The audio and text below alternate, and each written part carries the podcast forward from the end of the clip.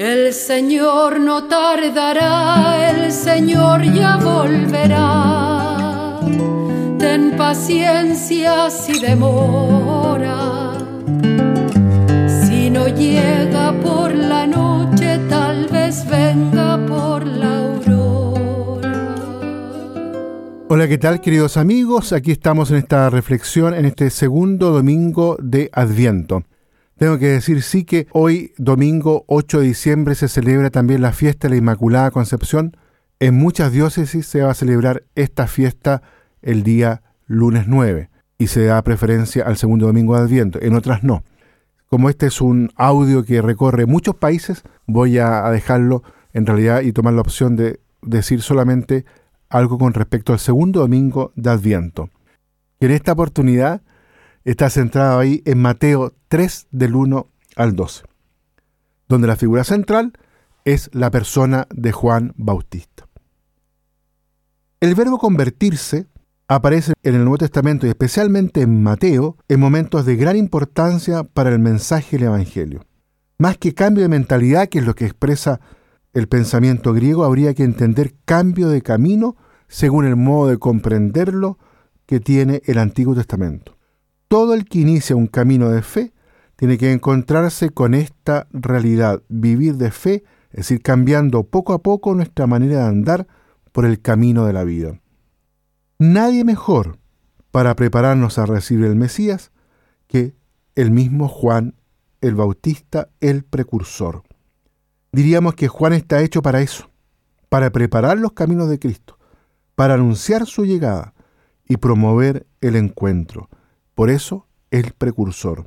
No se trata simplemente de una característica, sino de la definición misma de quién es Juan. Juan era un hijo de sacerdote y podía haberse manifestado en el templo, pero él no iba a seguir el oficio de su padre, ni se iba a llamar como su padre, Zacarías, que significa el Señor recuerda. Juan no estaba hecho para recordar, sino para anunciar algo radicalmente nuevo, un tiempo nuevo. El nombre de Juan significa Yahvé es misericordioso. Yahvé se ha compadecido. Yahvé muestra su favor.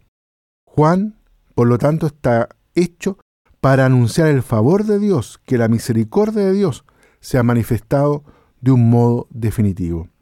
Lo que Juan anuncia es que el reino de Dios está cerca, que Dios mismo está cerca. Por lo tanto, hay que prepararse a fondo desde la raíz. Hay que quitar todo aquello que impida esta conversión. Hay que sacar todo lo que ensucie, lo que estorbe, la esterilidad, para poder así dar frutos nuevos. Para eso, Juan bautiza con agua, sin embargo anuncia un bautismo radical, un bautismo de Espíritu Santo y fuego. A diferencia de Marcos y de Lucas, Mateo introduce a Juan Bautista en acción y después lo presenta. De esta forma resalta mucho más el mensaje transmitido que la identidad del mensajero. Como los otros evangelistas, también Mateo resalta el impacto y la acogida del mensaje. Sin embargo, es a partir del versículo 7 donde tiene un punto propio. Muestra a los fariseos y saduceos. Ellos en exclusiva son los destinatarios del desarrollo del mensaje fariseos y saduceos representan las dos corrientes religiosas más representativas de la sociedad judía. Los fariseos, con sus fraternidades laicales, empeñadas en el más estricto cumplimiento de la ley, interpretada esta siempre de acuerdo a una tradición que buscaba acomodar los principios a las situaciones siempre cambiantes. En cambio, los saduceos, con su sacerdocio y su culto en el templo y con su fundamentalismo religioso, que solo quiere tener en cuenta la ley escrita sin la dinámica de la tradición. Fariseos y saduceos, por lo tanto, ambos son objeto de crítica en su calidad de corriente religiosa que apelaban a su pertenencia al pueblo de Dios. No se hagan ilusiones, pensando que son descendientes de Abraham, les va a decir Juan. A pesar de esa pertenencia, se les acusa de no dar frutos adecuados de conversión y por eso se les muestra que con la llegada del día del Señor, una llegada que va a traer siempre una esperanza nueva, sin embargo para ellos va a ser vivida como una amenaza. Se les dice que esa llegada es inminente en la persona del que tiene toda la fuerza y la autoridad de Dios para poder discernir los corazones. En su identidad de Juan, expresada en los versículos 3 y 4, Mateo lo había presentado vestido a la usanza de Elías. Para Mateo, Juan es el mensajero del día del Señor, el Elías esperado inmediatamente antes del final de los tiempos, para preparar a los miembros del pueblo de Dios a salir airosos ante la llegada del Mesías. Por encima de los inevitables modelos culturales y religiosos, lo significativo en el texto de hoy es la necesidad de la conversión en los miembros del pueblo de Dios. Ahí surge entonces la pregunta, ¿de qué tenían que convertirse fariseos y saduceos, que se caracterizan por un cumplimiento fiel de la ley? Hasta tal punto era ejemplar su cumplimiento que constituyeron un modelo y un reclamo moral en todo el ámbito greco-romano. Es ciertamente sorprendente exigir conversión a personas así.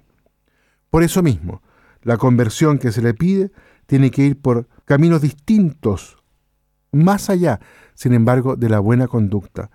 No es que ésta se excluya, sencillamente se da por supuesto. Ser miembro del pueblo de Dios presupone ser buena persona, es decir, cumplir los mandamientos. La buena conducta pertenece a los presupuestos, no se es la esencia del creyente. Al creyente se le pide mucho más que simplemente, por lo tanto, una buena conducta. La conversión que se le pide a un miembro del pueblo de Dios ahonda en las raíces más profundas de la estructura de la simple conducta. Se trata de un cambio de mentalidad profundo, se trata de un modo de ser, de un modo de orientarse, de un modo de estar situado distinto a los de los usos corrientes y comunes. La cercanía de una persona como lo es Jesús exige por lo tanto también para nosotros que seamos distintos, que podamos en algo ser parecidos al Señor. Para eso es necesario el encuentro profundo con Él. Muy bien, queridos amigos y auditores, dejamos hasta aquí la reflexión en este segundo domingo del tiempo del Adviento, donde esta figura de Juan nos invita entonces a un cambio profundo de estilo de vida. Y también un saludo a aquellos que han celebrado y celebran la fiesta de la Inmaculada Concepción, porque en ella, en su origen, también en su corazón inmaculado, está el origen de toda profunda conversión. Que Dios los bendiga a todos y a cada uno. El Señor no tardará, el Señor ya volverá. Ten paciencia si demora,